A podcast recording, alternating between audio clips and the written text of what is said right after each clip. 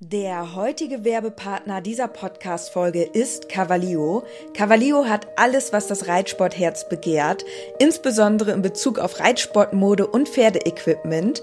Mit dem Code INKE bekommt ihr ganze 10% auf alles und 5% auf den Sale-Bereich im Onlineshop cavalio.de.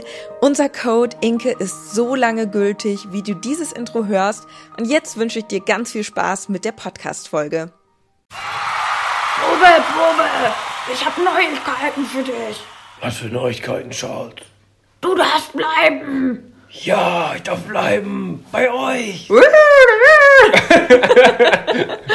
Klassische Pferdestimmung.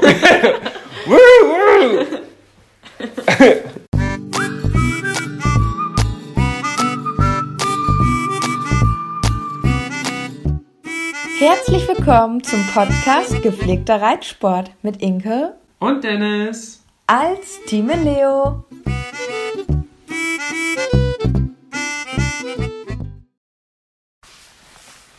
Herzlich willkommen zur neuen Podcast-Folge. Wir haben einen Grund zu feiern, denn Bube bleibt. BB hatten wir auch in unserer Instagram-Story gepostet und ihr durftet erraten, was BB bedeutet. Ja, nochmal kurze Werbung. Ich heiße in Leo Bu. Äh, Bo, Entschuldigung, ich komme schon selber durcheinander. Ich heiße in Leo Bo auf Instagram und du heißt in Leo Bu. Also Dennis heißt in Leo Bu auf Instagram. Falls ihr uns da noch nicht folgt, folgt uns sehr, sehr gerne. Auf jeden Fall hatten wir dort eine kleine, ja, Geheime Information im. in der Story versteckt, indem wir einfach BB geschrieben haben. Und tatsächlich haben das einige von euch erraten und haben uns darauf gefragt, bedeutet das Bube bleibt? Und ja, es bedeutet Bube bleibt. Bube bleibt wie lange? Oder warum? Weshalb? Wieso? Das Ja, musst du jetzt erzählen. Da gehen wir ja gleich drauf ein. Es haben gar nicht so wenig geschrieben, sondern fast, also bestimmt auf dein Profil und auf mein Profil zusammen bestimmt 100 Leute haben geschrieben. und ich Bube hätte, bleibt, ich hätte nicht gedacht, dass ihr das so schnell erratet. Also ich so, ja, BB, das erratet sowieso niemand. Also echt erstaunlich. Sehr gut.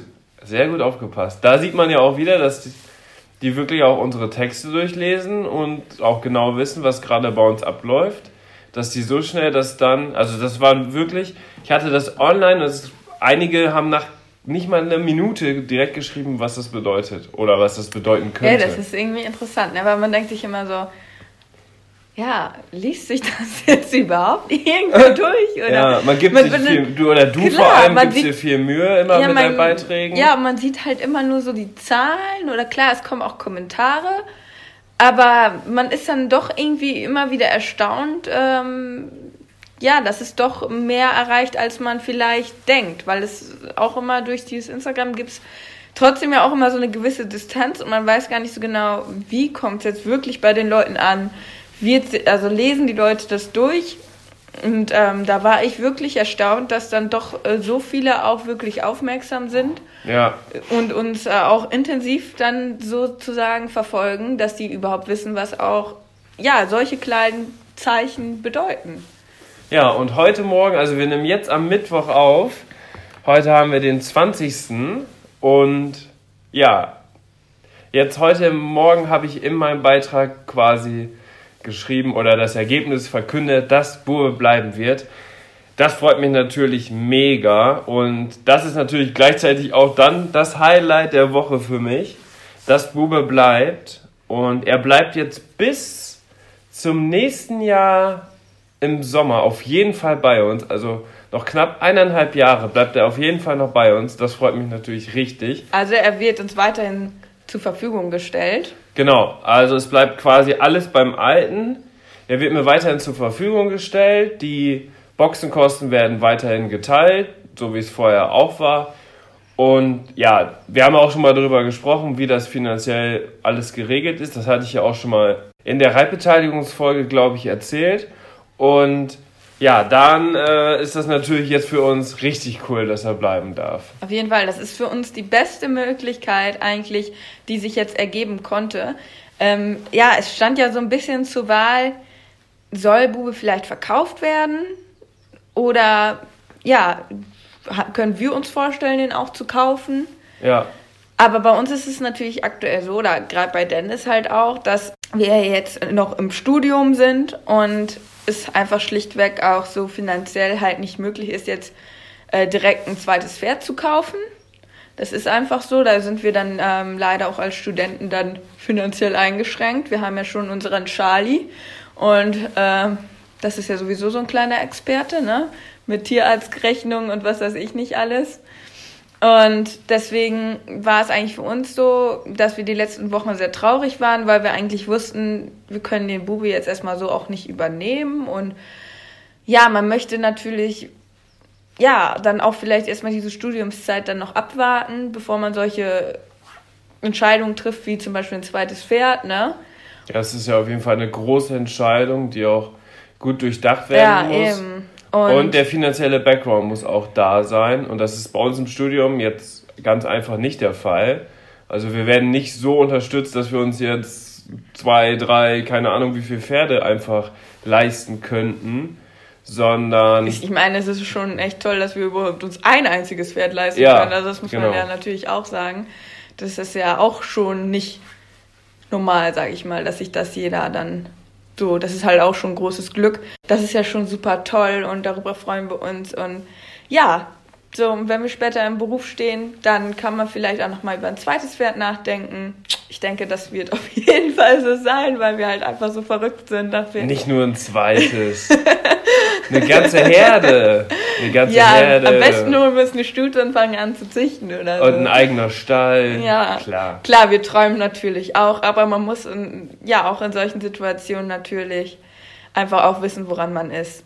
Deswegen waren wir so ein bisschen traurig gestimmt. Ihr habt das vielleicht auch ein bisschen auf Instagram gemerkt, dass wir so gesagt haben, wir wissen jetzt gerade nicht so recht, was mit Bube ist. Ja, und dann hast du gestern, vorgestern, Gestern mit der Besitzerin telefoniert. und da muss man halt wirklich auch sagen, dass sie einfach auch total begeistert gerade auch von Dennis sind. Also von mir hoffentlich auch, aber Dennis reitet natürlich hauptsächlich Bube. Ähm, dass der Bube das halt auch einfach richtig gut bei uns hat, ne? Ja, also die können sich, Stand jetzt, können die sich auch einfach wirklich nichts Besseres für Bube vorstellen. Also die sind halt total zufrieden, dass der bei uns ist, dass der weiter gefördert wird, dass der perfekt gerade im Training steht, dass der super aussieht. So, da investieren wir auch ziemlich viel mit Zusatzfutter, mit das Heu auf der Weide und alles. Das bezahlen wir ja quasi auch alles aus eigener Tasche jetzt. Und es, er, er sieht einfach super aus, er fühlt sich wohl, er freut sich, dass er mit Charlie zusammen jeden Tag 365 Tage im Jahr auf der Weide stehen kann. Sofern es natürlich jetzt nicht den ganzen Tag gewittert oder so, dann sind die auch mal nur in der Halle am Laufen oder so. Aber grundsätzlich ist das ja schon sehr, sehr gut. Auf jeden Fall ähm, ist es einfach Fakt, so Bube geht's super bei uns und auch die Konstellation mit Charlie ist einfach, da ist eine enge Freundschaft entstanden und die beiden jetzt auseinanderzureißen, das ist halt auch, ja, das, das hat mich, also da muss ich auch ganz ehrlich sagen, das finde ich eigentlich am traurigsten, wenn man die beiden dann noch auseinanderreißt, so und Das hat sich jetzt so super eingespielt. ja, das den hat sich beiden. einfach so super eingespielt. Und man muss auch ganz ehrlich sagen, wenn Bube oder was weiß ich, wenn er jetzt gegangen wäre, dann wäre Charlie halt auch ganz alleine gewesen quasi. Also er hätte dann keinen Weidekumpel mehr und so weiter. Ja, Klar stehen noch andere Pferde im Stall, aber da ist es halt eher so, dass sie ihre Pferde einzeln draufstellen und so. Und das, der hätte dann nicht mehr so einen, so einen Freund, sag ich mal, ne? Das wäre halt echt traurig. oh. Ja, ich denke natürlich auch immer dann direkt an Charlie. Ja, das ist auch verständlich. Ja, aber das ist jetzt einfach perfekt für uns mit den eineinhalb Jahren. Das ist nämlich genau jetzt, sage ich mal, auch die Zeit, bis wir dann im Beruf stehen. Ja, Und ja, besser hätte es für uns jetzt nicht laufen können. Bube kann bleiben und das stimmt uns einfach unglaublich glücklich. Und dann, wenn es soweit ist, dann stehen ja für uns auch ganz andere Türen wiederum offen. Da ist es vielleicht dann auch möglich, dass wir drei Pferde haben, so dass wir noch eins dazu holen. Also Ja, warum nicht? ja, ist ja einfach so. Man weiß ja nicht, was kommt. Wer weiß, was in, was in den eineinhalb Jahren jetzt passiert, ne? Genau, ist auf jeden Fall eine ganz spannende Zeit jetzt für uns. Aber dass Bube natürlich bleibt, das ist natürlich super. Deswegen kommt er jetzt auch weiterhin im Intro vor. ja. Also unseren Podcast müssen wir auch nicht verändern. Hallo, Bube. Und ja, das ist natürlich sehr, sehr schön. Was war noch die Woche los? Das war natürlich das Highlight, vor allem von mir. Was war noch? Gestern waren wir beim Hufschmied. Da hat Bube zwei Eisen vorne drauf bekommen, weil wir haben uns jetzt gedacht, er war bislang immer barfuß. Und ähm, ja, in unserer Euphorie haben wir gesagt, Mensch, jetzt wollen wir, wollen wir nicht Eisen vorne noch drunter machen, ähm, weil Jetzt wir jetzt die Turniersaison jetzt natürlich mit ihm dann auch noch ordentlich starten wollen. Und ja, er dann, er lief jetzt nicht schlecht mit den Barfuß, das ging auch alles. So, er hatte keine Probleme damit. Aber wir müssen ganz ehrlich sagen, ähm, dass natürlich Dennis jetzt auch mal mehr mit ihm springt, auch eine Springprüfung mal genannt hat. Und ähm, Mal jedes Wochenende. okay. Und auch in der Dressur, dass wir uns vielleicht ein bisschen hoffen, dass er im Galopp noch so durch die Eisen ein bisschen mehr Knieaktion bekommt. Mal gucken, ob das funktioniert. Ähm, Also es gibt viele Fälle, wo es tatsächlich einen sehr großen Unterschied gemacht hat, ob ohne Eisen oder mit Eisen. Und Bube ist vielleicht sogar genau der Fall dafür, wo es vielleicht dann echt positive Auswirkungen haben kann. Sollte es nicht der Fall sein, dann kommen sie wieder runter. dann kommen sie einfach wieder runter und dann ist das so. Nur da kommen wir auch direkt eigentlich zu unserem Hauptthema diese Woche, Erfolg im Reitsport. Genau. Denn das hat damit natürlich dann auch was zu tun. Denn der Erfolg im Reitsport, der hängt von vielen verschiedenen Faktoren ab. Faktoren ab. Und was ich von Anfang an schon sagen muss, jeder sollte seinen eigenen Erfolg auch selbst definieren, sondern nicht sich zu sehr mit irgend oder zu sehr sich von anderen beeinflussen lassen oder sich mit anderen vergleichen. Denn was im Reitsport einfach der Fall ist, wenn du einfach ein mega hochklassiges, super duper Pferd hast, dann bist du einfach so viel weiter und hast so viel Vorsprung gegenüber anderen. Ähm, das ist einfach so. Ja, ich glaube, das kennt jeder oder jeder Reiter kennt wahrscheinlich irgendeinen anderen Reiter, wo man wirklich so denkt, ja, wenn ich jetzt so ein geiles Pferd hätte, dann stände ich jetzt auch wo ganz woanders. Oder Ja. ähm, wo man dann vielleicht auch Neid irgendwo entsteht, dass man vielleicht nicht solche Möglichkeiten hat. Ja, es ist ganz klar so, dass ja, die finanzielle Geldrolle einfach ein, ein Riesenthema im Reitsport ist. Ganz klar. Ja. Und ähm, wo, klar, wo wir auch, äh, wie wir ja auch gerade gesagt haben, wir können uns jetzt nicht mal eben so ein zweites Pferd kaufen. Aber es ist dann einfach so, ne? Man muss da echt so ein bisschen für sich gucken, was Phase ist, weil, ähm, ja, ich weiß gar nicht, wie man das so sagen soll. Aber das bringt einem halt nicht viel weiter, da äh, sich zu fragen, ach Mensch, warum habe ich jetzt nicht solche Möglichkeiten und ich würde auch gerne jetzt so einen Superkracher haben und steckt vielleicht deswegen vor lauter Frust den Sand in den Kopf und äh, meint dann, man könnte niemals. ja, Den Kopf in den Sand. ja, du weißt, was ich meine. Ihr hoffentlich auch. Nee, aber äh, ich glaube, ihr wisst, was ich meine einfach.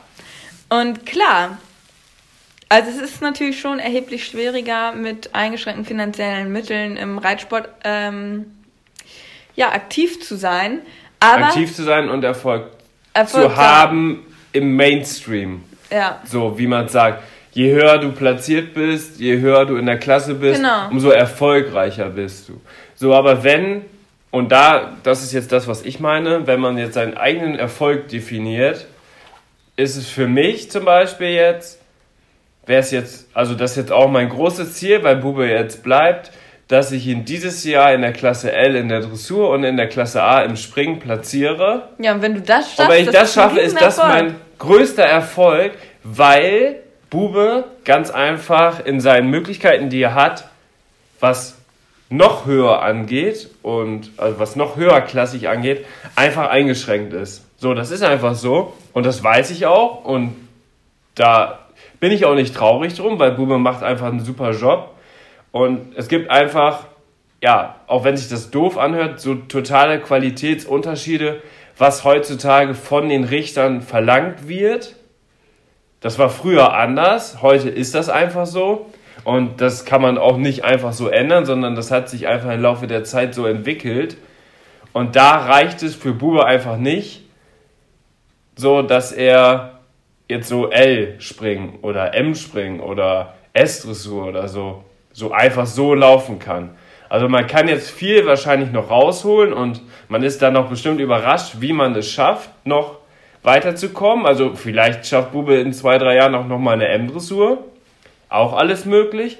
Nur, das ist einfach so, dass du mit einem anderen Pferd, was einfach schon diese grundsätzlichen Sachen hat, Ja. dass du damit einfach schon in dem Punkt, wo wir jetzt sind, quasi anfängst.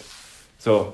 Und dann einfach der oder einfach die Verbesserung einfach viel schneller vonstatten geht als jetzt so mit Bube, sag ich mal.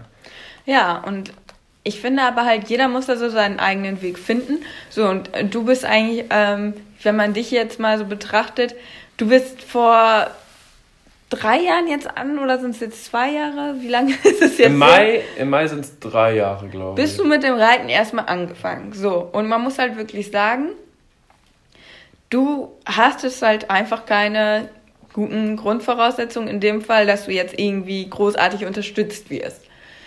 Ja. Und hast wirklich aus deiner Situation ja äh, wirklich geschaut, wie kann ich das Beste da rausholen. So, du hast geguckt, welche Pferde kann ich mitreiten, wo kann ich mich engagieren.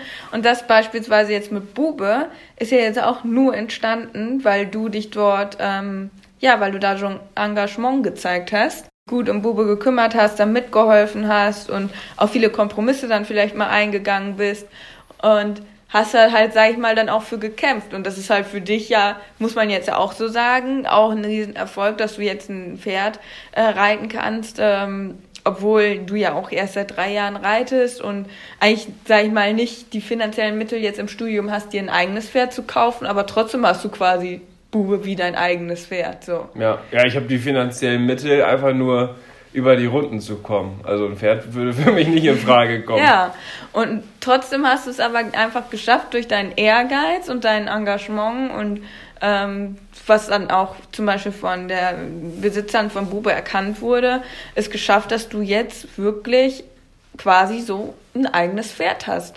Wo, denke ich, viele auch äh, an so einem Schritt noch gar nicht sind. Ich hatte auch viele Jahre ja nur eine Reitbeteiligung und so weiter. Ja, du hast dann, sag ich mal, wirklich aus einer unmöglichen Situation überhaupt so ans Reiten zu kommen, hast du es geschafft, dass du jetzt quasi ein eigenes Pferd hast. Und so, Da so habe ich muss mich, ich. da hab ich so, mich schon ganz clever reingefuchst. ja, und so muss man einfach gucken, wie kann man für sich, auch wenn man vielleicht eingeschränkte Möglichkeiten hat, versuchen, das Beste rauszuholen äh, und ja, für sich selber solche Erfolge zu definieren. Und dass du jetzt mit Bube schon häufig äh, in der A platziert warst, in der Dressur A, Ja. das ist ja eigentlich ja Wahnsinn, sage ich mal, weil du bist erst vor drei Jahren angefangen und hast mittlerweile schon ein äh, großes Abzeichen sogar, dürftest theoretisch auch schon ähm, ja L springen gehen, A- L Dressur bist du ja auch schon gegangen Ja. und ja, du hast halt einfach mit deinen Möglichkeiten so echt so versucht, das Allerbeste daraus zu machen und ich finde, das ist eigentlich so das Ja, das ist Stand jetzt mein allergrößter Ja. Erfolg und das ist einfach, finde im ich, Reitsport. wo Das man halt klar. selber für sich gucken muss, was ist für einen selber Erfolg und was kann man machen. Und klar, es geht immer höher, weiter und es gibt immer welche, da ist das ähm, Portemonnaie dicker, die haben, an, mh, sag ich mal, ein tolles Pferd oder so oder kriegen sieben Tage die Woche Unterricht. Ja, aber wenn die, ganz ehrlich, wenn die dann da irgendwie in der S Dritter werden, dann sind die fast am Heulen, weil sie nicht Erster geworden sind. Und Unser einer freut sich über einen Ja. sechsten Platz in der L-Dressur. Ja, weil die dann einfach eine ganz andere Definition von Erfolg haben. Ja. Aber das muss man halt wirklich für sich selber ausmachen. Da darf man nicht zu sehr nach rechts und links gucken. Genau, das ist ja das, was ich sagte, dass man sich nicht mit irgendwelchen Leuten vergleichen sollte. die einfach überhaupt nicht so sind, wie, ja, wie man ist. Die einfach so. ganz andere Mittel haben. Ja, weil wenn die, wenn man dann so überlegt, hätten die jetzt meine Mittel, dann wären die vielleicht nicht an dem Punkt, wo ich jetzt zum Beispiel oder du stehst. Ja. So. Und ja, Wie zum Beispiel so ein Kaderreiter, der ist vielleicht dann irgendwie im Kader, hat ein super Pferd und das Pferd wird aber oder ist verletzt zu dem Zeitpunkt, wo so Sichtungsprüfungen sind und die kaufen sich dann einfach ein neues Pferd, was auf dem Niveau ist oder sogar noch besser und dann können sie da einfach weiter reiten. Wenn jemand ein Pferd hätte, so wie wir, das meistens ist Kader ist ja dieser Juniorenbereich meistens, da ist das ja dann so, wenn du so ein Pferd hast und kommst aus so einer einfachen Familie, sag ich mal, und hast dich da hochgekämpft und dann verletzt sich dein Pferd, dann ist das für dich einfach dein Aus. Ja. Weißt du? Und für solche ist es dann einfach, ja, dann holen wir uns ein neues Pferd, fertig. Ja, also klar, das ist halt einfach so, aber das ist, ich meine, es ist, ich bin eigentlich auch mittlerweile gar nicht mehr so, dass ich so denke, ach Mann, das finde ich jetzt doof, sondern ich denke dann halt, so, es ist ja eigentlich schön für die Leute, dass die solche Möglichkeiten haben, weil wenn ich solche Möglichkeiten hätte, würde ich sie natürlich auch nutzen. Genau, Ich würde dann auch nicht sagen, Fall, ja, klar. nee, wir kaufen jetzt kein neues Pferd, dann würde ich sagen, ja klar, ich will hier dem Kader noch reiten, ne? Ja. Also da wäre ich mir dann klar, Nee, die haben ist- dann auch ihre eigenen Ziele. Das ist klar, das ist und ja. wenn die die Möglichkeit haben, sollen sie es machen. Aber man darf sich dann mit solchen Leuten einfach nicht vergleichen. Genau, das, das ist ist der das. Fehler dann an der Sache. Das ist überhaupt nicht verwerflich und das ist ja auch gut für den Reitsport und das hält den Reitsport ja auch am Leben. Auch solche Leute halten den Reitsport am Leben und deswegen ist das ja super. Und vor allem auch im internationalen Vergleich ist es ja auch super, dass Deutschland so weit vorne steht. Das würde ja auch durch solche Leute nicht so sein, wie es ist. Und deswegen ist das natürlich kannst grundsätzlich positiv, aber man darf sich einfach damit nicht vergleichen. Ja, also wenn du dir den Spitzensport anguckst, dann weißt du auch, dass diese Leute halt auch entsprechend dann gefordert würden, weil sonst kommst du da gar nicht hin. Ja. Das ist halt so. Punkt. Ja, Ausnahmefälle gibt's immer. Ja, mit viel Glück und Ausnahme und super viel Talent kann man das auch vielleicht so schaffen. Ja. Aber da muss man echt, glaube ich, eine gehörige Portion Glück haben im Leben. Das stimmt. Man muss mit den richtigen Leuten auch zusammenkommen, vielleicht die richtigen Kontakte pflegen und so weiter und so fort. Ja, oder wenn du halt dann nur ein Pferd, sag ich mal so ein super Pferd hast und das dann halt, das muss dann, wenn es dann durchläuft, sag ich mal, äh, und nicht oft verletzt ist, dann, sag ich mal, kann man es natürlich auch hochschaffen, aber dann hat man halt auch wirklich das Glück, dass man ein ein Pferd hat, was dann auch gesund bleibt und alles, ne? Mhm. Ja, weil das ist natürlich so, finde ich, halt gerade auch für uns so das größte Problem, wenn das Pferd halt einfach verletzt ist oder krank. Ja, dann kannst du halt kein Turnier mehr reiten, ne? Das schmeißt dann auf jeden Fall weit zurück dann. Das ja. ist so. Und da muss man natürlich dann auch Rücksicht nehmen. Das ist dann so. Da muss man sich, ja, sind ja Pferde, unsere Tiere, unsere geliebten Tiere. Dann ist das einfach so. Das muss man dann leider auch akzeptieren. Das ist natürlich auch nicht so einfach. Da habe ich ja mit Charlie auch in der ersten Zeit ähm, einiges durchgemacht. Das erste Jahr konnte ich ihn ja gar nicht reiten. ja. Und komisches Jahr. Und klar, das war auch schwer zu akzeptieren erstmal. Aber dann ist das leider so. ja, und aber wir haben ja das Beste jetzt im Endeffekt daraus gemacht. Das und er ist gesund und munter. Und bald geht's für dich auch wieder los mit Charlie. Ja, für mich ist es halt so, Charles ist halt mein Charlie, den liebe ich über alles. Aber klar, Charlie ist jetzt kein super duper Dressurkracher, so, wo man jetzt denkt, mit dem ähm, wird Inke jetzt, weiß ich nicht, nächstes Jahr eine S reiten, sondern ähm, Charlie ist halt Charlie. Aber man muss halt wirklich sagen, er hat jetzt auch keine super schlechten Gänge. Also ich denke immer so, man sieht immer diese krassen Superkracher Pferde, die den, die Beine in den Himmel schmeißen auf dem Turnier, ne? Häufig in den hohen Klassen. Klar, muss, sagt man sich so, okay, so ein Pferd ist Charlie jetzt einfach nicht. Aber trotzdem denke ich, ist es ja nicht so, dass Charlie und ich nicht trotzdem auch schwere Lektionen lernen können. Ja. So, jetzt sind wir ja zum Beispiel mit den fliegenden Wechseln und Traversalen und so. Und das liegt ja jetzt nicht am Gangwerk, dass er das vielleicht nicht kann. Also der hat ja solide Gänge so. Und ich bin eigentlich davon überzeugt, dass ich mit dem auch weiterkommen kann. Ich selber möchte halt sagen, ich möchte mit Charlie so weit kommen, wie es geht. Und ich möchte mich mit Charlie so weit verbessern, wie ich es einfach nur kann. Und ich möchte von Charlie so viel lernen, wie ich will. Auch wenn er vielleicht jetzt nicht die super Gänge hat oder so. Aber trotzdem ist halt so mein Anspruch zu sagen, ich möchte halt eine gute Reiterin werden. Ja. Und warum soll das nicht mit Charlie gehen? nur weil er jetzt die Beine nicht so mega hoch schmeißt beim Traben, ist für mich ehrlich gesagt kein Grund. Ich kann ja trotzdem die Lektion lernen. Und klar werde ich da vielleicht äh, auf dem Turnier nicht so glänzen können wie andere. Ja. Ist ja jetzt auch in der L schon so, dass da ja teilweise in der L schon mega die Kracher mit bei sind. Aber trotzdem sage ich mir halt so, ich möchte so viel lernen, wie es geht. Und ich möchte halt auch weiterhin diese Lektion lernen. Und gutes Reiten hat ja nichts damit zu tun, wie, wie, ja, welches Gangwert ein Pferd hat, so. Weißt du? Ja. So, kannst du das nachvollziehen? Ja, ne, nee, nee, das kann ich voll. Ich höre dir ganz gespannt zu. Ach so, ja. Weil das ist wirklich so. Klar. Ja, und ja, wenn man, manchmal denke ich dann auch so, ja, was denken jetzt irgendwie die Leute so, wenn die mich dann reiten sehen, ja, Charlie ist jetzt vielleicht nicht der Superkracher, aber trotzdem versuche ich halt, mich auch an so Lektionen wie Traversalen und alles heranzuwagen, weil ich mir denke, gutes Reiten hat damit einfach nichts zu tun, sondern das kann Charlie ja auch. Und es ist ja auch ein toller Anspruch zu sagen, ich möchte mein Pferd gut reiten, ich möchte besser werden. Und ja, deswegen versuche ich mir da keine Steine in den Weg zu legen. Ob das dann später auf dem Turnier alles mal reicht, dann Ja. sind für mich das andere Erfolge. Vielleicht, wenn ich jetzt dann mal, weiß ich nicht, irgendwann in meine erste M-Dressur reinreiten sollte, dann ist das für mich ein riesengroßer Erfolg. Ja. Ganz egal, wie das dann ausgeht. Und wenn ich letzter werde, mit einer, äh, weiß ich nicht, Note, aber wenn ich da gut durchgekommen bin und das Gefühl habe, es war so für das, für unsere Ausgangssituation war das jetzt top, dann wäre ich unglaublich stolz auf uns. Ja. Ne? Andersherum wäre es so, wenn du dir jetzt in zwei Jahren einfach ein S-Pferd holst, würdest du auch eine M-Dressur reiten, würdest wahrscheinlich eine bessere Note als die, die du dann vielleicht mit Charlie bekommst, erreiten.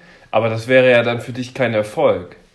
Ja, Weißt das, das muss ich dann auch sagen. Das ist, also da wäre mir das jetzt viel, mit Charlie ist mir das natürlich viel mehr wert, weil ich weiß, da musste ich wahnsinnig für kämpfen oder habe auch mal Ja. Gegenwind bekommen oder habe vielleicht nicht so gute Voraussetzungen jetzt gehabt, ähm, aber trotzdem habe ich als Reiterin das Beste daraus gemacht. Ja. Als wenn ich mich jetzt auf ein Pferd setze, das ist fertig ausgebildet, reite da durch, kann es vielleicht gar nicht nachreiten. Ja. Und dann denkst du dir so, ja, hast da irgendwie so eine eigentlich unverdiente Platzierung bekommen. Ja. Ja, die war ja zu zu dem Zeitpunkt nicht unverdient, aber du hast ja einfach in das Pferd investiert. Man hat dann das Gef- und Ja, gut. du hast dann ja, da steckt Das da ist halt wenig ne? Arbeit drin, sag ich mal, um das dann zu erreichen, um so eine ja, Platzierung ja, zu das erreichen. ist irgendwie schwierig. Also, ja, klar, man, das ist halt irgendwie so genauso der Punkt im Reitsport, ne? ja, Ab wann ist sowas verdient, ab wann ist sowas unverdient? Aber ich muss auch ganz ehrlich sagen, wenn ich dann, da, ich gucke mir jetzt ja auch häufiger immer mal so Dressurprüfungen an, dann auch in M und S.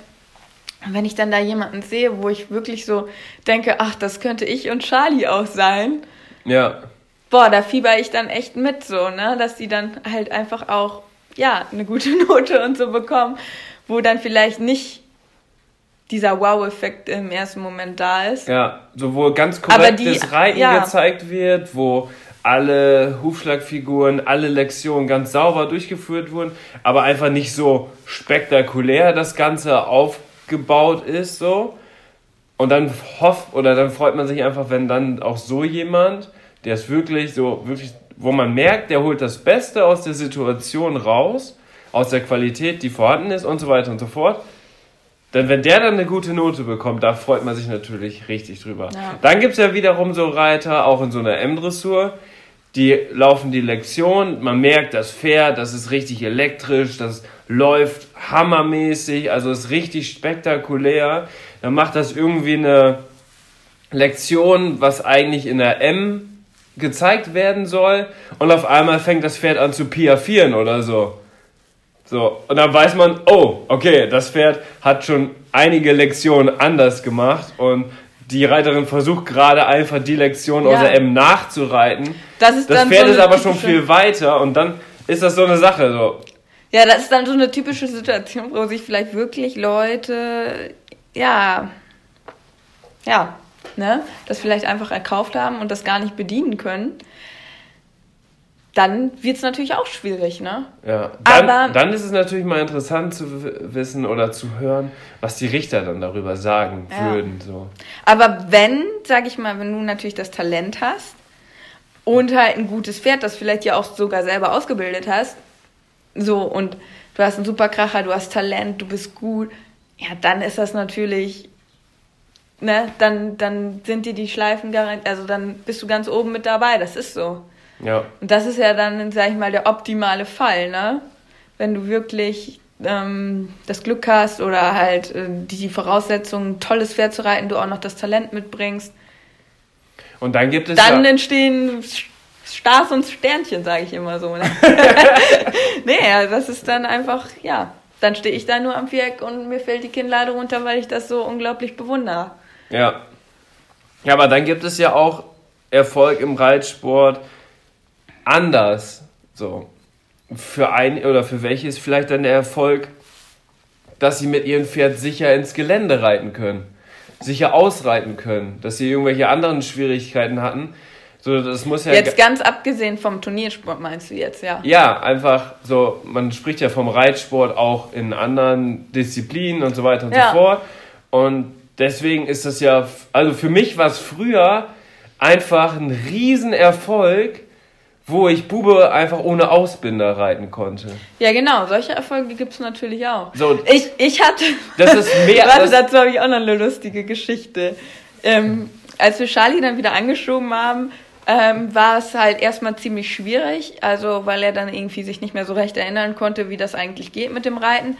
Auf jeden Fall ist er dann immer, weil ihm wahrscheinlich auch einfach die Muskeln und die Kraft fehlten, ist er im Galopp immer wahnsinnig, wie so ein junges Pferd, losgeschossen. Also so richtig in die Kurve gelegt und Jo, ist einfach abgehauen. Also ist einfach Du weggaloppiert. sahst da aus wie so ein Motorradfahrer, der sich so eine Kurve legt mit dem Pferd. Immer lange Bahn und dann, und dann Bube, der Charlie, brr, brr. Und da weiß ich noch, wie ich zu meiner Reitlehrerin gesagt habe, mein größter Traum ist es, ein einziges Mal eine Runde in einem Arbeitstempo-Galopp zu galoppieren, ohne Ja. dass der so losschießt. Das war mein größter Traum. Und das war vor drei Jahren. Das war vor drei ungefähr. Jahren. Wahnsinn. Guck, guck mal, wo wir dann heute sind. Das ist echt verrückt, aber das war damals, war das echt so ein Ziel. Ich dachte, wir erreichen das niemals. Es war irgendwie so, oh, schrecklich, weil letztendlich, äh, ja. Und da war mein größter Traum, einmal in eine Runde auf ein, eine ganze Bahn zu galoppieren im Arbeitstempo. Ja. Und sowas ist halt auch, sowas ist dann halt für jemanden persönlich halt ein Riesenerfolg. Ja, Andere sagen dann, ja, das hat ja nichts mit Erfolg zu tun. Das kann ich ja schon seit zehn Jahren. nee, aber das So. finde ich ist Erfolg, wenn du das Ja, ja, genau. hast. Darüber reden wir ja die ganze Ja, Zeit. irgendwie. genau. Das wollte ich jetzt nur noch mal unterstreichen. Ja, Das ist Erfolg. das ist Erfolg. Und da habe ich eigentlich auch noch mal ein ganz gutes Beispiel. Ich bin ja auf dem internen Turnier die A-Dressur geritten. Mit Samira und mit Bube. Ja. Ich bin ja erst mit Samira gestartet. Und Samira ist einfach, also mit der kann ich aktuell dressurtechnisch, könnte ich mit der nicht mal eine E-Dressur reiten. Weil die einfach in der Anlehnung nicht so, oder das nicht so zeigt, wie man es zeigen sollte.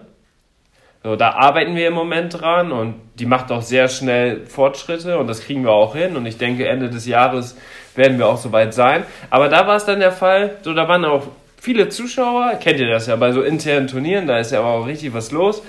Dann bin ich, das, bin ich mit Samira gestartet, einfach nur um mal das Gefühl zu kriegen, wie es ist, eine komplette Aufgabe, auch vor Publikum, durchzureiten, wie sie sich anfühlt, damit ich so ihren aktuellen Leistungsstand ja, analysieren und bewerten kann. Und hat die Richterin dann ja auch. So, und da war es dann wirklich der Fall, du startest mit Samira, die läuft nicht richtig in der Anlehnung, ist alles ganz schwierig. Und das war im Endeffekt eine reine Übungsrunde. Trotzdem haben ja die Zuschauer aber gesehen, wie ich da durchgeritten bin. Ja. Da hätte man ja gedacht, so wenn man jetzt, vor allem als Laie, hätte man gedacht, ach du Scheiße, Da kriegt gar nichts hin. reitet der seit zwei Wochen? Ja. Weil Der kann ja überhaupt nicht reiten. Das Pferd macht ja, was es will. Das geht ja gar nicht. Der kann ja, also der hat ja überhaupt, der kann nicht gut sitzen, der kann, hat keine Einwirkung, weil das einfach nicht harmonisch war. Und so wurde das dann, oder so wurde das dann aufgezeigt, dass, das, dass man einfach wirklich gedacht hätte, und wenn ich jemanden so auf dem Turnier sehen würde, würde ich auch denken, oh mein Gott, was, äh, der ist hier total falsch, der sollte erstmal Longenunterricht nehmen. ja, wirklich jetzt, ne? Ich habe die Runde nicht gesehen. Nee, du hast die Runde nicht gesehen, aber so ähnlich war es und da hat man dann gesehen, oh, krass. So, also mit einem Pferd, was so die Ansprüche nicht oder die Lektionen nicht kann und dann das, der Reiter es versucht und das alles nicht harmonisch klappt, da bin ich ja erst dreimal geritten. Das ist äh, ja auch einfach dann, ja, das war einfach zu dem Zeitpunkt auch wirklich nur für mich eine Übungsrunde und einfach mal zu sehen, wie sie ist. Und da dann auch wirklich dann den Vergleich zu Bube zu sehen. Ich bin da mit Bube danach gestartet, also als zweites Pferd. Und Bube hat einfach eine mega gute Runde hingelegt. Ne? Ich bin ja, wir sind ja top aufeinander eingestellt und so weiter, haben das da hingelegt. Und alle die, die dann vorher, so dreiviertel Stunde vorher gedacht haben, oh mein Gott, der Mann da, der kann ja überhaupt nicht reiten reitet auf einmal eine richtig harmonische, richtig schöne, perfekter Sitz, alles super, voll die tolle Runde. So, da waren zwei Kleinigkeiten, deswegen wurde uns ein bisschen abgezogen, aber das war einfach ein Unterschied zwischen Tag und Nacht. Ja, Und in der einen Situation dachte man, ey, der kann überhaupt nicht reiten. In der anderen Situation mit den in der Dressur mäßig besser gearbeiteten Pferd als also Bube jetzt, die Runde war er einfach, also war einfach da merkt mega man auch, schön. wie viel Unterschied eigentlich so ein Pferd dann letztendlich Ja. macht, ne? Weil klar, Du kannst als Reiter noch so gut sein, das Pferd muss einfach, weil das ist ja einfach dein Sportpartner, Ja, genau, man ist ja immer ein Team auch. Ja, und es muss einfach zusammenpassen, weil sonst wird es, vor allem in der Dressur, wird es ganz, ganz schwierig. Ja. So Genauso ist es. Genauso ist es umgekehrt mit Samira jetzt springen. Die hebt viel besser ihre Beine, so ist viel vorsichtiger, bleibt aber auch wohl mal stehen. So, das würde Bube nicht machen, aber Bube springt nur so gerade eben wie möglich rüber. Und da ist es jetzt so, wenn wir jetzt da Bilder machen vom Springen, die Sprünge von Samira sehen einfach tausendmal besser aus als die von Bube, Ja.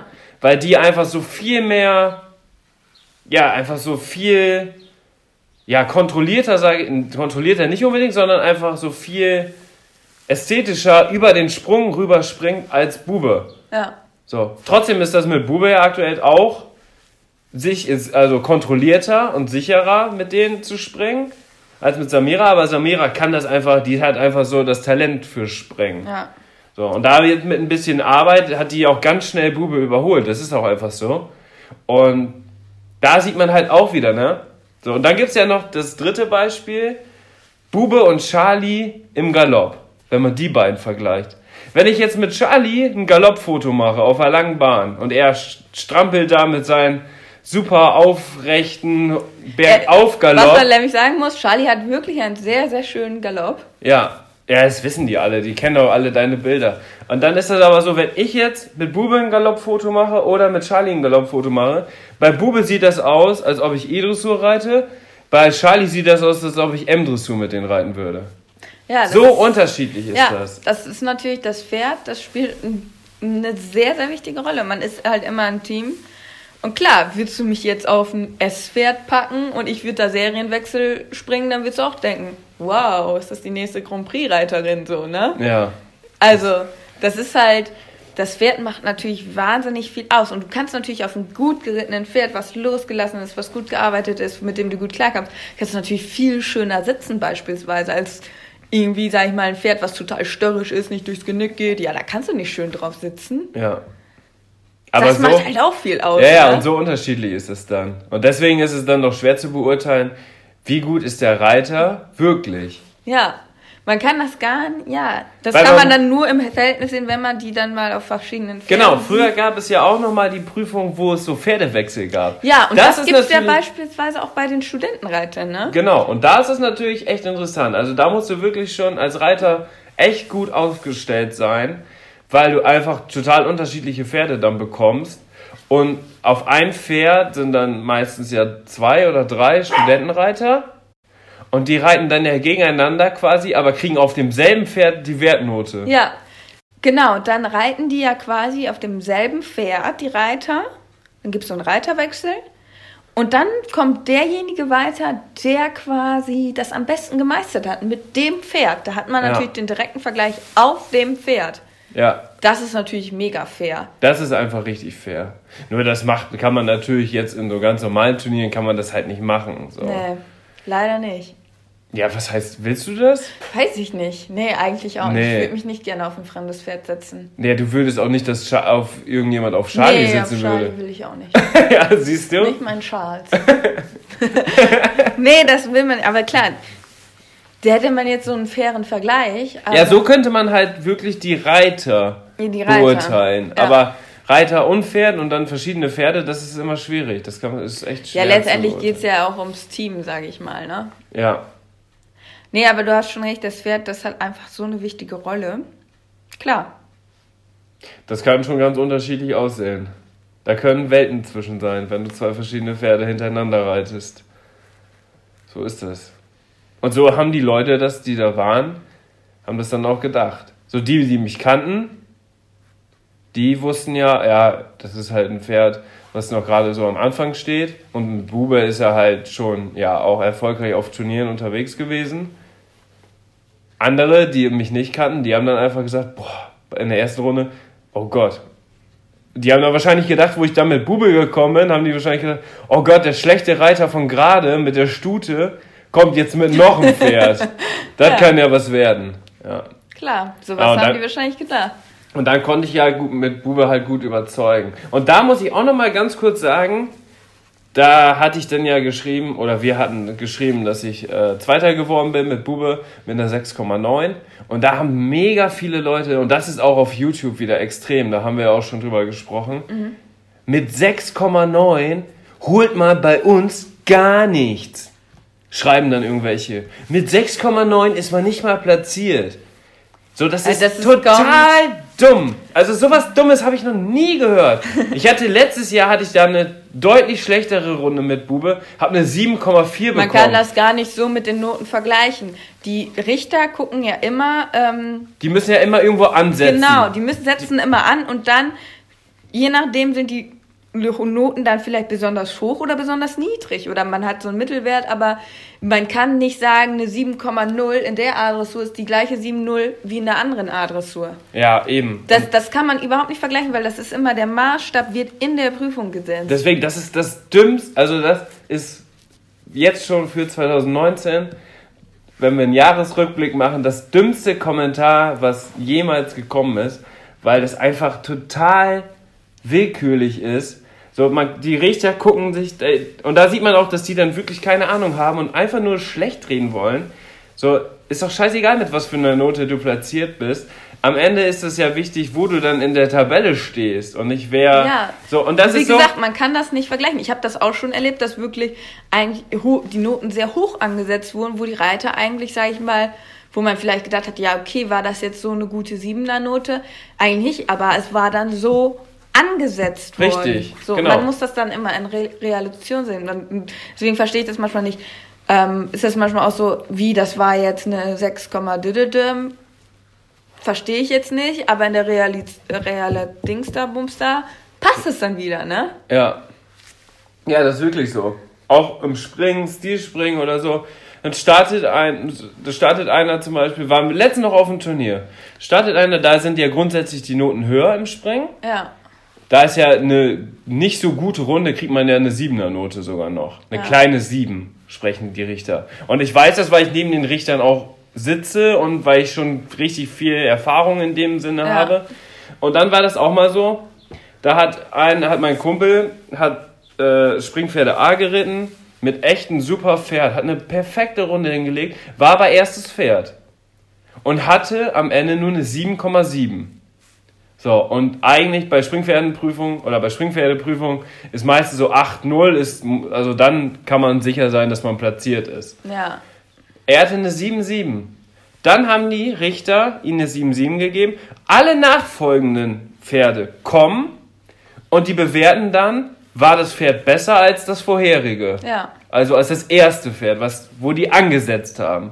Und da kamen viele, die nicht so gut waren, viele, die, oder wenig, die besser waren. Und dann war das am Ende so, dass er mit dieser 7,7 Dritter geworden ist. Und Was einer hatte eine ungewöhnlich 8, in der Springpferde. ja, und einer hatte nur eine 8,0, die war auch wirklich besser. Und einer hatte noch eine 7,8, das Pferd war auch wirklich besser. Und am Ende wurde er Dritter. Am Anfang haben wir uns aber gedacht, boah, 7,7 ist aber ganz schön wenig. Ja. Aber am Ende wurde er Dritter in der Springpferde A, was dann in Relation auch total in Ordnung war. ja, genau. In einer anderen Prüfung hätte er vielleicht für dieselbe Note, äh, für dieselbe Runde eine 8,4 bekommen und wäre auch Dritter geworden. Das stimmt. Also das kann man überhaupt nicht so vergleichen. So, ich war, letztes Jahr war ich einmal mit einer 7-0 in der A-Dressur nicht platziert. Danach war noch eine Prüfung, auch eine A-Dressur, hatte ich eine 6,9 und war platziert. So, äh, das ist, du warst schon mal in der 2-Sterne A-Dressur, warst du schon mal mit einer 5,9 platziert. Ja. So, und mit derselben Runde hättest du auf einem anderen Turnier eine 6-7 bekommen und wärst auch platziert gewesen. Deswegen, also das ist total willkürlich. Das, das kommt immer darauf an, wie die Richter das ansetzen. Und deswegen ist dieses Kommentar mit einer 6er-Note bekommt man bei uns in der Region gar nichts ab, ist einfach total dumm. Ja, So. wenn ihr, wenn, so die, wenn die Richter da sind und einfach ah, grundsätzlich richtig hoch ansetzen und bei euch immer eine 8,0 oder eine 9,0 gewinnt, dann ist klar, dass man mit einer 6 nichts mehr holt. Aber bei uns ist dann eine 6,9 so viel wert wie bei euch eine 7,5. ja, ja. So. ja, das kannst du überhaupt nicht so vergleichen. Und Nee. ganz davon abgesehen, wir sind hier äh, In Westfalen. Westfalen, im Münsterland, Leute, die Noten, also hier ist die Konkurrenz, glaube ich, in ganz Deutschland am höchsten. Ja. Ja, ist einfach so. Das ist, die Ja. Konkurrenz ist hier am höchsten. Das ist hier die. Pferdehochburg hoch 10. Hier So, sind die besten Reiter. Hier, und hier sind die meisten Reiter. Deswegen werden hier A-Dressuren mit vier Stück in einer Abteilung geritten. Was man in anderen Regionen gar nicht kennt. So, und da müssen sie ja erstmal jedem eine Note geben. Und dann fächert sich das auch auf. Und dann kriegt man auch Fünfernote. Es gibt auch welche, die kriegen eine Vierernote in der A-Dressur. Sagen auch einige, ja, sowas gibt es bei uns nicht. Ja, aber bei uns gibt es sowas. So, wenn das Pferd nicht durch hier. So, mit Samira hätte ich eine Vierernote bekommen, wenn ich mit der auf einem normalen Turnier gewesen wäre. Ja, das ist halt auch immer so eine Sache. Aber das ist auch wieder diese Missgunst, ne? Ja. Aber das kann ich dann auch nicht so verstehen, warum, also ganz ehrlich, warum die Leute also einem das dann nicht so gönnen. Ja. Und sich freuen, wenn man schlecht war. Ja, und deswegen auch ja so, wenn man jetzt, wenn wir jetzt eine Prüfung auf YouTube stellen und haben, keine Ahnung, du bist eine Dressurreiter L geritten, hast eine 7-0. Dann gibt es ja ganz viele und schreiben, ich hätte dir eine 7-5 gegeben. Andere schreiben, ich hätte dir eine 6-5 gegeben. Dieses Kommentar bringt ja auch gar nichts. Weil die haben ja die anderen nicht gesehen. Ja, eben. Weißt du? Oder auch, es gibt ja auch ganz häufig dieses, ähm, Bewerte na, welche, meinen Ritt. genau, na, welche Note hättest du mir gegeben? Das kannst du gar nicht so sagen. Nee. Du musst die anderen im Verhältnis dazu sehen. Ja, du kannst das nach dieser Skala, die bei der FN vorgeschrieben ist, dass halt eine 8,0 gut heißt und dann, das ist ja so gefächert wie so ein Ja, Notenspiegel aus der Schule so ungefähr. ja. So kann man das natürlich dann bewerten, aber das kann man ja nicht jetzt auf dem Turnier sagen. Also auf dem Turnier hätte ich dir eine 7,5 gegeben, weil du weißt ja nicht, welche Leute auf dem Turnier waren. Ja, und dann ist es halt halt echt, genau, du musst es im Verhältnis sehen. Und dann ist es häufig so, ja, boah, super Ritt, ich hätte dir eine 7,3 gegeben. Und dann Ja. nachher schreibt die Person, ja, ich habe leider nur eine 6,1 bekommen. Ja. Wie, wie kann das denn? Ja, weil das dann im Verhältnis eigentlich dann wieder so stimmte. Ja, und dann Klar, aber gut, man muss natürlich aber auch sagen, dass das Han und wieder dann mal so ist, dass, äh, dass man ja manchmal so denkt, jetzt wurde ich unfair benotet, ne?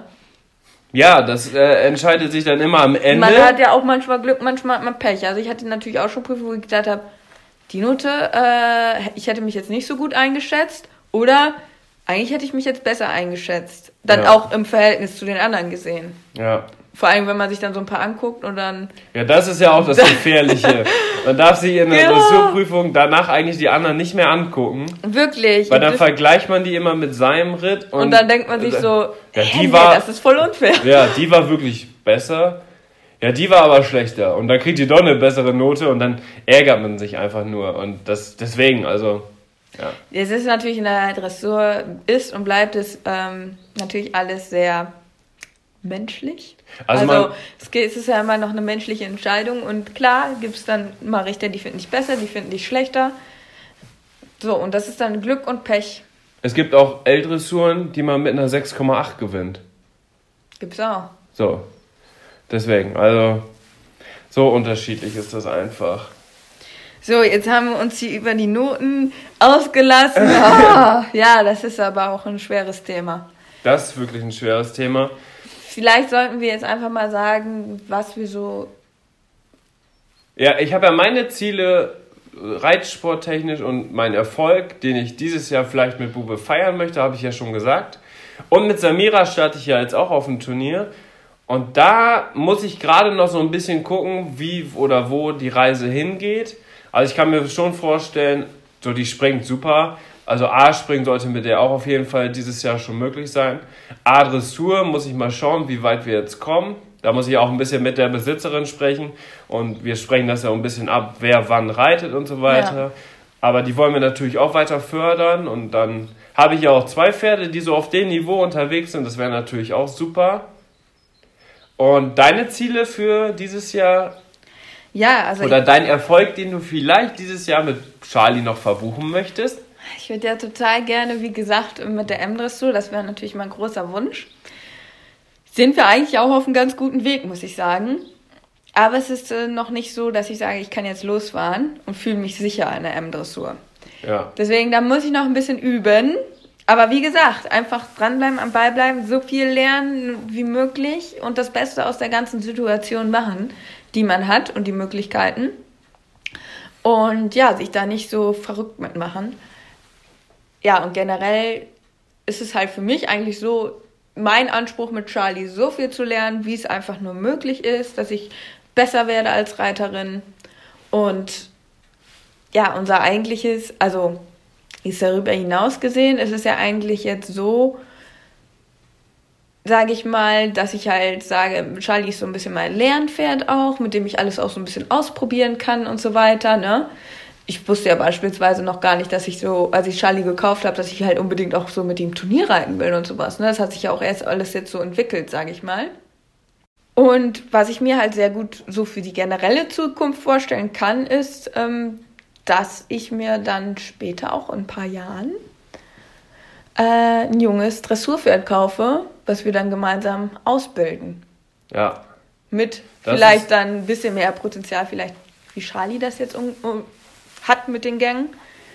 Ähm, aber dass man das wirklich von der Pike auf, ähm, dann wir gemeinsam das ausbilden. Das wäre halt für mich noch so ein Ziel in der Zukunft, sage ich mal so, ne? Ja. So, und dass ich halt versuche mit Charlie einfach jetzt, sage ich mal, so viel zu lernen, dass ich dann auch später gut vorbereitet bin auf meinen Dressur-Youngster. Ja, das wäre auf jeden Fall der nächste Schritt, den wir in der Disziplin Dressur machen wollen. Ja. Ein eigenes junges Dressurpferd ausbilden, weil wir haben jetzt die Erfahrung gesammelt, wir wissen, wie es funktioniert. Mit, wir haben auch, oder ich habe vor allem ja auch mit vielen Profireitern, die das ja auch beruflich machen, zusammengearbeitet und weiß, wie das Du funktioniert. hast ja unter anderem auch schon äh, mitgeholfen, Pferde anzureiten. genau. Und Und da wir ja dann als Team agieren können und auch immer zu zweit sind und so, ist das eigentlich, ne, ist das eigentlich ideal für uns. So, wir können Ja. das einfach richtig einfach machen. so, und dann wäre es vielleicht wirklich der Fall, dass man dann sagt, so, ja, man hat wirklich auch einen Qualitätswert. Ein junges Pferd wäre dann halt einfach auch nochmal eine ganz andere Herausforderung, mit dem man dann vielleicht eine ganz andere Geschichte schreiben kann, mit anderen Erfolgszielen. Und darauf freue ich mich jetzt auch schon. Also, wir haben auch schon die, den nächsten Step quasi schon, ist schon, wir wissen schon oder wünschen uns, wo die Reise hingeht. Ja, und hoffen natürlich, dass der Charlie jetzt aber einfach auch fit bleibt, dass der, dass ich mit dem jetzt einfach auch noch viel erleben kann. Und Charlie wird sowieso immer bleiben. Ja. Das ist unser Charlie, der wird bei uns alt werden. Der wird dann unseren Youngstars, wird der noch Manieren beibringen, wie Ja. man die Box sauber hält und so. Charlie ist ja sehr ordentlich. Ja. Nee, also da wird Charlie auch dann seine Aufgaben haben, da bin ich mir ganz sicher. Das wird der Beifahrer sein, wenn es für, für das junge Pferd zum Turnier geht, damit es nicht alleine auf dem Anhänger Ja. stehen muss. Also Charlie kriegt auch, als Rentner kriegt er noch seine Aufgaben. Also so sieht unsere fernere Zukunft hoffentlich aus. Ja. Das wünsche ich mir auf jeden Fall. Und bei mir kann ich dann, oder mir, oder ich kann mir dann gut vorstellen, dass ich dann auch vielleicht ein Pferd habe. Ich weiß noch nicht, ob jung oder schon ein bisschen älter, ein bisschen ausgebildet, dann eher im Springbereich. Aber trotzdem will ich die Dressur auf jeden Fall weiter beibehalten. Denn es läuft ja aktuell, auch mit Bube, läuft sie einfach richtig gut. Und dann, warum sollte man sowas aufgeben? Und es ist ja auch einfach so, die Dressurarbeit ist ja eigentlich auch der Grundstein dafür, dass man im Springparcours Erfolg hat. Ja, ganz genau. So. Es gibt natürlich viele Pferde, die dressurmäßig ja wirklich katastrophal äh, gearbeitet werden oder gearbeitet sind, trotzdem S-Springen gehen oder noch höher.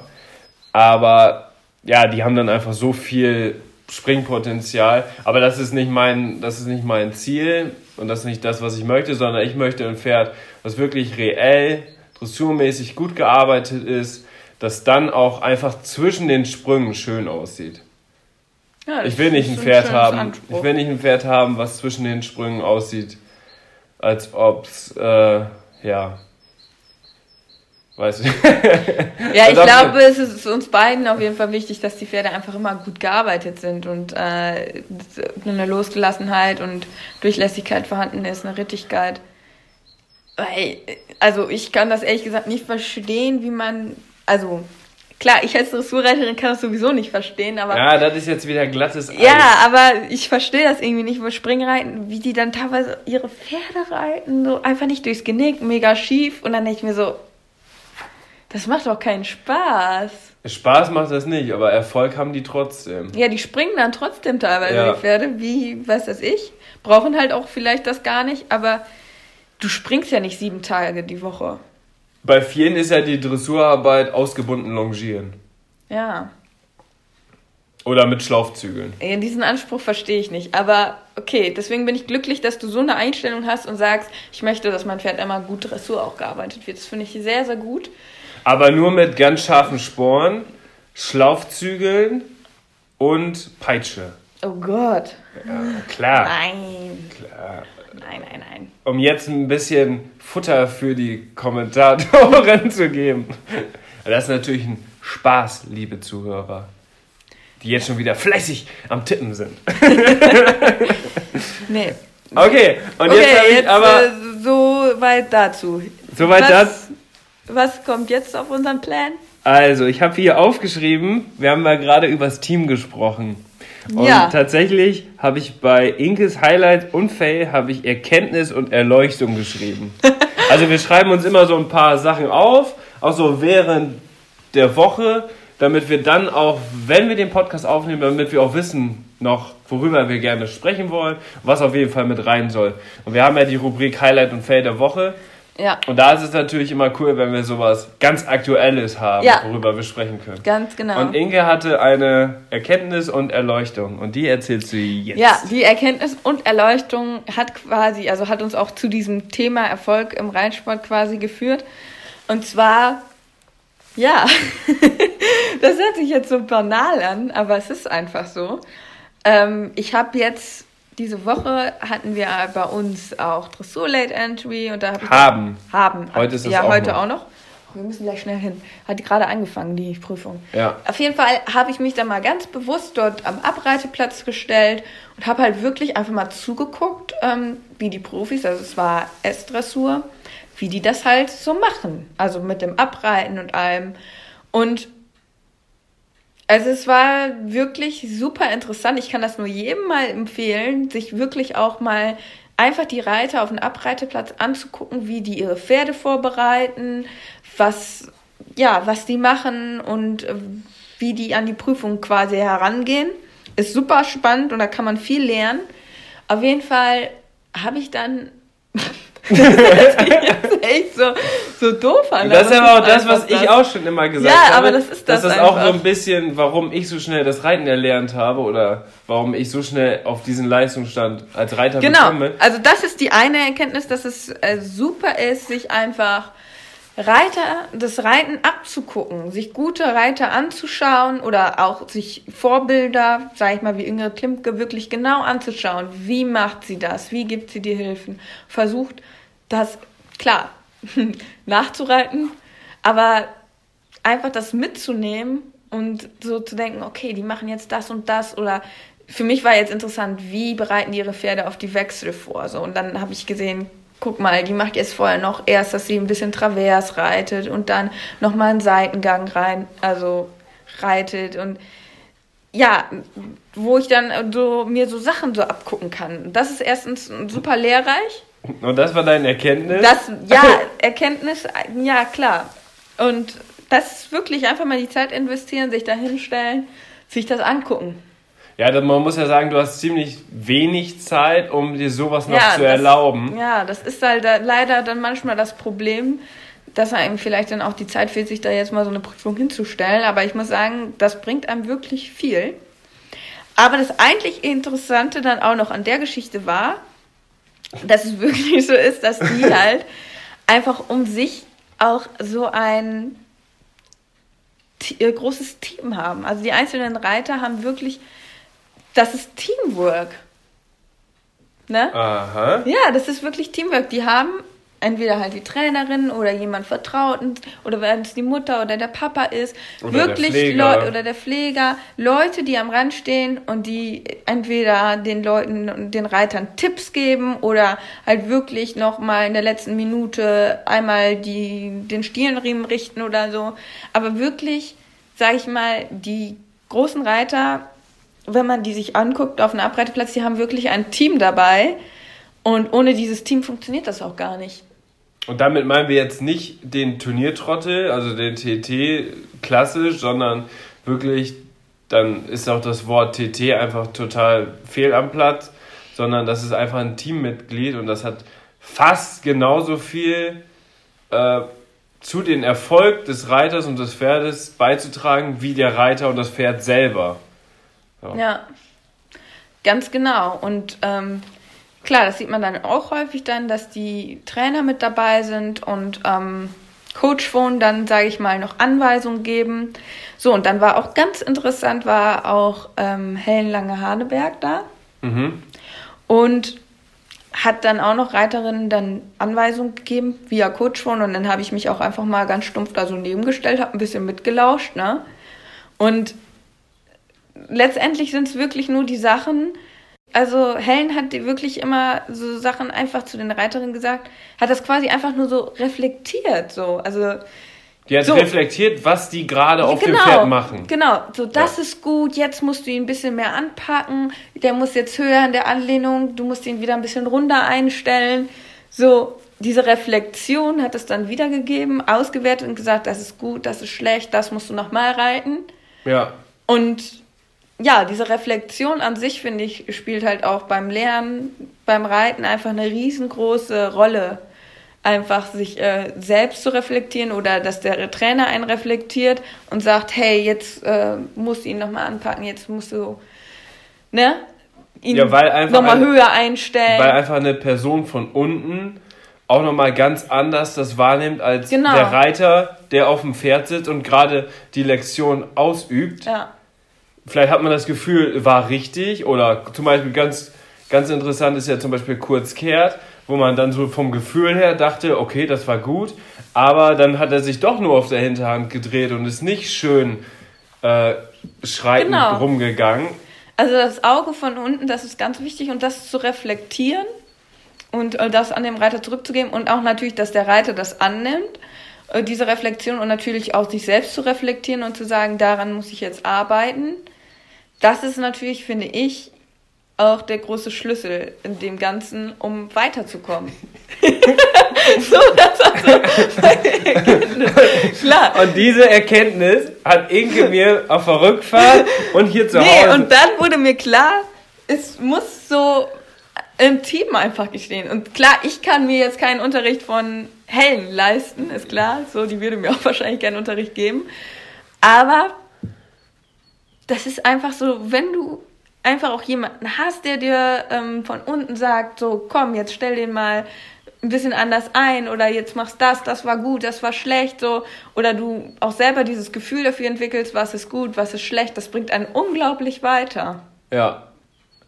Und das hast du mir während der Rückfahrt und hier zu Hause ganz intensiv Ja, und dann habe ich dir so gesagt, komm, wir müssen, wir müssen jetzt mehr im Teamwork arbeiten, so und wir können uns noch viel mehr unterstützen, so. Also das habe ich dann so gemerkt, man muss sich so gegenseitig unterstützen, man muss so richtig so ein Team werden. Einerseits diese Reflexion, andererseits, ähm, dass man sich gegenseitig unterstützt. Ja, und, du meintest damit dann, dass ich jetzt mit dir zum, äh, zum Stall fahren soll, dass wir Charlie zusammenreiten, dass wir Bube zusammenreiten und uns gegenseitig reflektieren, weil das einfach richtig viel bringt. Ja, genau. Das Und du warst so richtig Team- euphorisch. Ja, wir haben gesagt, so, komm, wir müssen das jetzt alles im Team machen. Und guck mal, also so, eine, so, man muss sich natürlich so seinen Weg finden. Und ich finde einfach, ähm, das Tolle ist halt bei uns, wir sind halt einfach ein Team.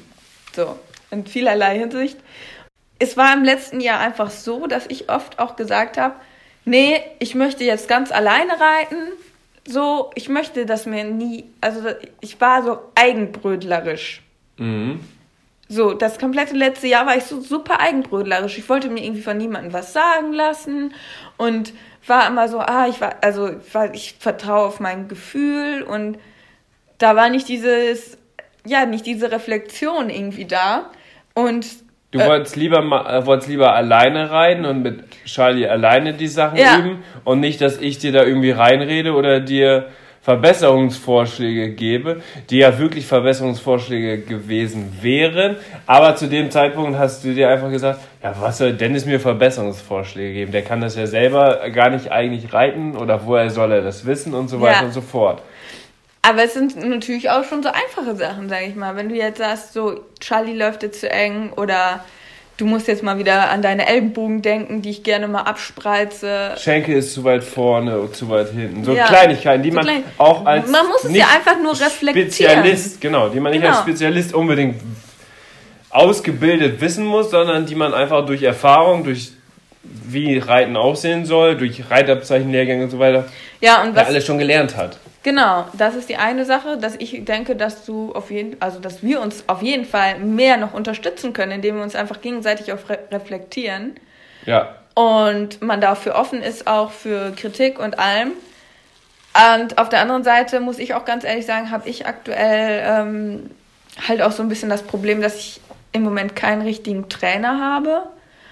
Wo, Ja. wo ich jetzt eigentlich auch gemerkt habe, boah, ich muss mich jetzt dringend wieder darum kümmern, dass ich halt ähm, jemanden wieder an meiner Seite habe, der mich wirklich trainiert, ja. der mich weiterbringt. Ne? So das fehlt mir jetzt gerade aktuell. So, da, so wir können das äh, im Team, das, das ist, war auf jeden Fall auch eine Erkenntnis, dass wir das so im Team machen alles und wir uns da gegenseitig noch viel mehr unterstützen können, weil ich das letzte Jahr, ich war so eigenbrötlerisch, Ja. so, das war eigentlich so, wirklich, ich habe immer so gesagt, nee, ich will das lieber alles alleine und lasst mich alle in Ruhe und ich mache das so nach meinem Gefühl, aber das ist eigentlich nicht richtig. Ja, Aber auf der anderen Seite ist auch so, dass mir aktuell einfach ja, der passende Trainer fehlt, Trainerin.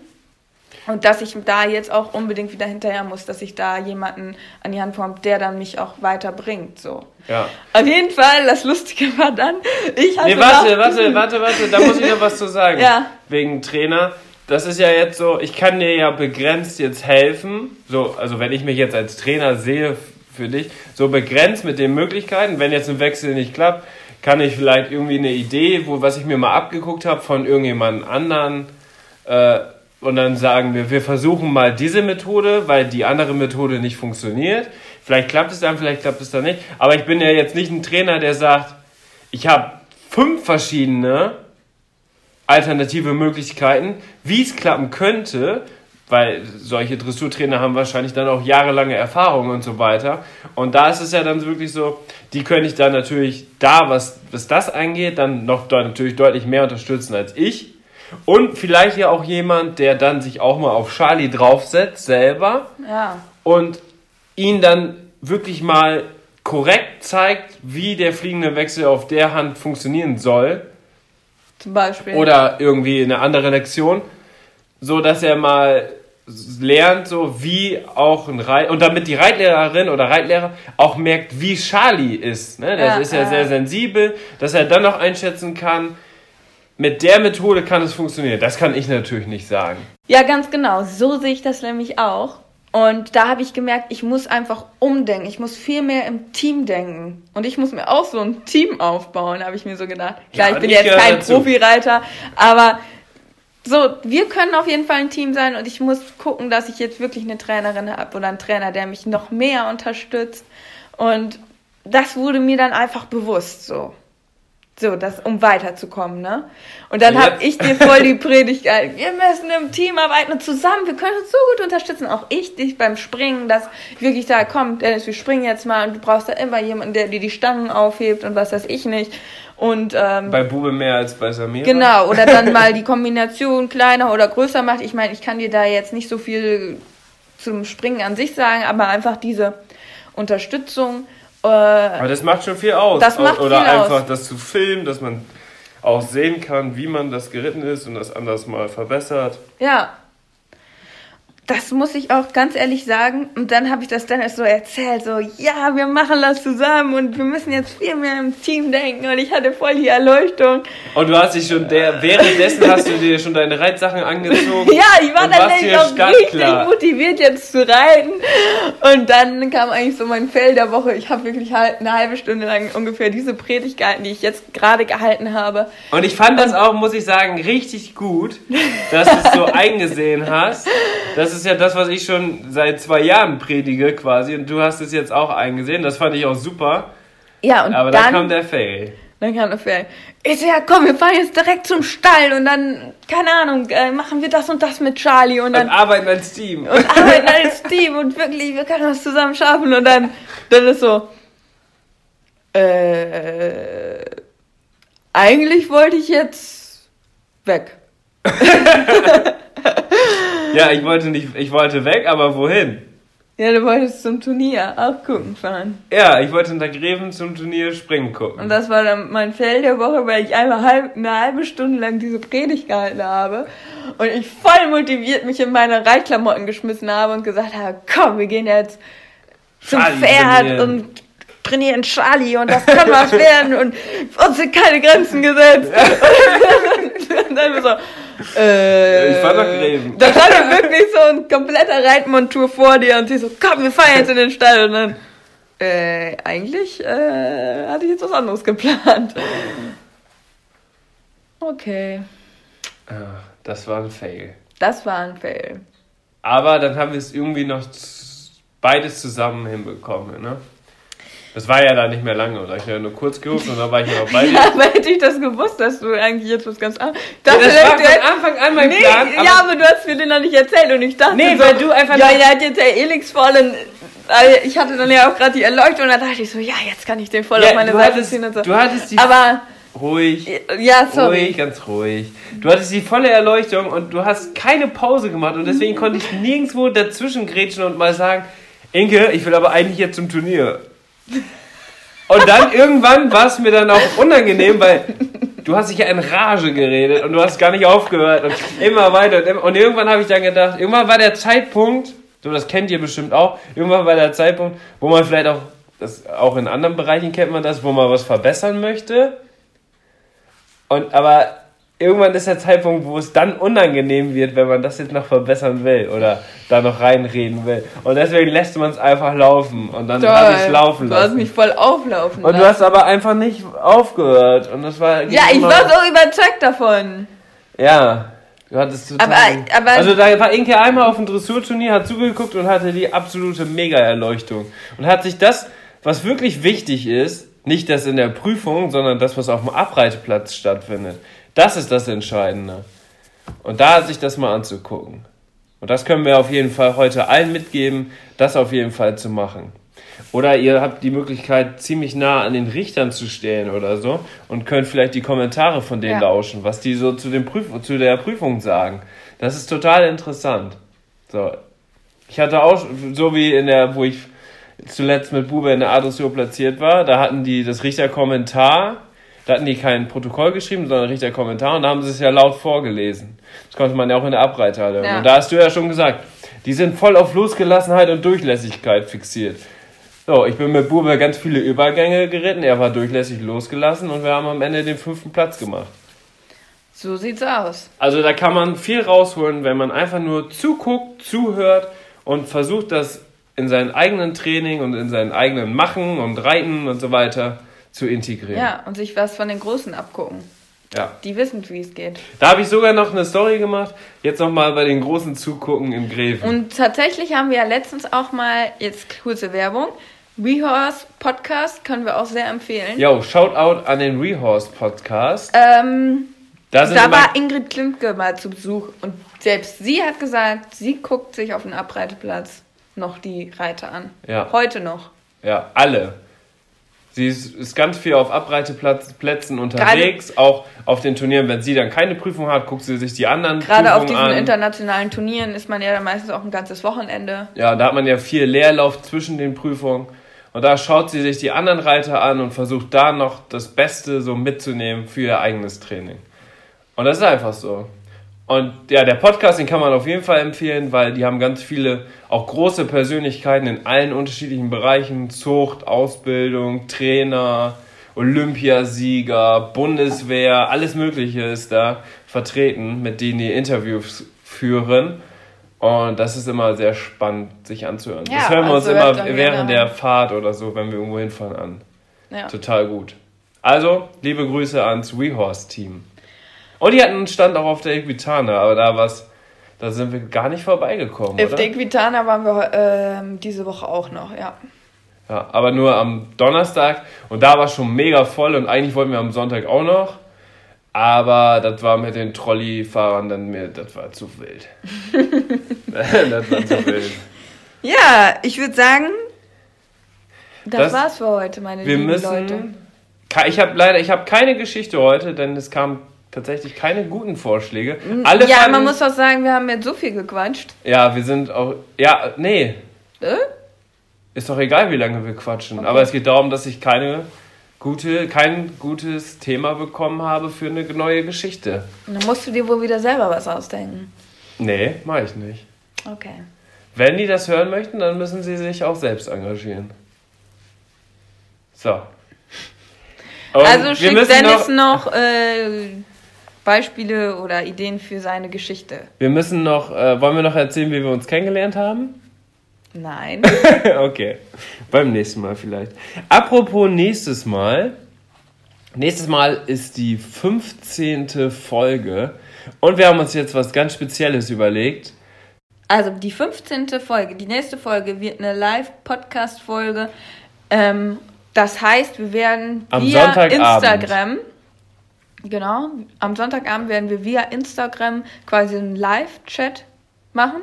Ja, und, Live-Video. und parallel quasi Den das Podcast aufnehmen und das wird dann der Podcast. Und ihr könnt dann quasi auf Instagram einschalten. Wir lassen das dann über meinen Kanal laufen, oder?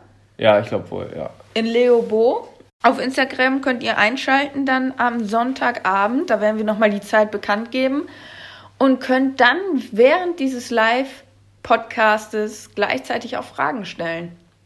Fragen stellen und die Themen, die wir dann besprechen, die kommen dann von euch. Also wir gehen quasi unvorbereitet in den Podcast und quasi das erste coole Thema, was ihr uns schreibt, darüber sprechen wir und dann müssen wir mal gucken, wie sich das so ergibt. Also da werden viele wahrscheinlich irgendwas schreiben, aber wie man das ja auch jetzt bei uns im Podcast schon merkt, wenn wir ein Thema haben, dann schweifen wir auch ziemlich schnell aus und dann kann es auch ein bisschen länger werden. Also ihr habt auf jeden Fall die Chance, nächsten Sonntag ein Teil dieses Podcastes zu werden, indem ihr Podcasts. Pod oh Gott, ja, Podcasts zu komisch. werden, Ja. indem ihr Fragen stellt, indem ihr Anregungen gibt zu Themen Ja, und uns dann live sehen, wie wir den Podcast aufnehmen. das wird aber sehr unspektakulär. Wir, Wir sitzen machen eigentlich immer hier so, gemütlich. ne? Ja. Wir sitzen hier eigentlich, gut viel geschnitten wird eigentlich auch nicht. Nee. also, wird ein ganz leckeres Ding. Aber ist, glaube ich, ganz cool, von dann, dass ihr das mal seht, wie wir das aufnehmen und dass ja tatsächlich dann wenig daraus geschnitten wird. Äh, das wird natürlich ein bisschen aufregender für uns natürlich auch, weil wir ja zu quasi im direkten Kontakt mit euch sind. Aber ich glaube, das wird ganz spannend und da können sich auf jeden Fall ganz lustige Sachen ergeben. Und wie gesagt, wir können dann wahrscheinlich nicht alle Sachen beantworten, weil das würde natürlich dann extrem den Rahmen sprengen. So, wir haben ja hier immer schon mit zwei Stunden Aufnahmen zu kämpfen, sage ich mal.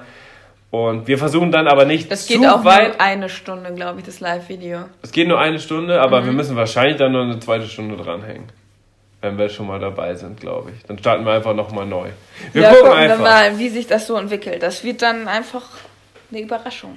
Das wird auf jeden Fall eine spontane. Und wir machen das am Sonntag um 20 Uhr. 20 Uhr? Aber dann ist so Primetime im Fernsehen und so. Dann machen wir Sonntag 18 Uhr. Ich glaube, das ist besser. Sonntag. Real. Das ist besser.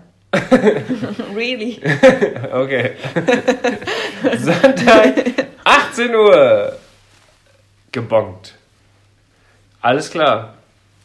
Dann würde ich sagen, sehen wir uns. Sehen wir uns tatsächlich. Ja, das können Das wir passt endlich mal diesmal. sagen. Wuhu. Sehen wir uns am Sonntag und ihr hört den Live-Podcast dann nächste Woche Mittwoch. Viel Spaß dabei. Bis zum nächsten Mal und tschüss.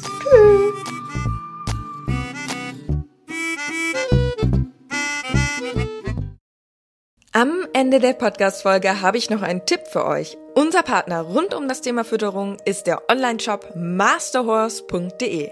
Ab Kraftfutter, Mesh oder Nahrungsergänzer. Unsere Pferde sind durch Masterhorse optimal versorgt und werden im Muskelaufbau unterstützt. Vom Bodybuilder Fiabesco bis hin zum jüngsten Teammitglied Santi. Aber auch unser Hund Schnucks, der hier im Podcast ab und zu mal zu Wort kommt, freut sich täglich über sein Hundefutter von Masterdog. Ich weiß, im Moment steigen die Kosten im Tierhalterbereich enorm. Daher freuen wir uns, dass wir euch gemeinsam mit Masterhorse und unserem Code 06inke etwas unterstützen können. Denn ob Pferde- oder Hundefutter, mit unserem Code sparst du ganze 10 Euro auf deine Bestellung. Der Mindestbestellwert ist 50 Euro und der Code 06inke ist so lange gültig, wie du dieses Outro hörst. Wir hören uns in der nächsten Podcast-Folge wieder. Bis dahin, ciao.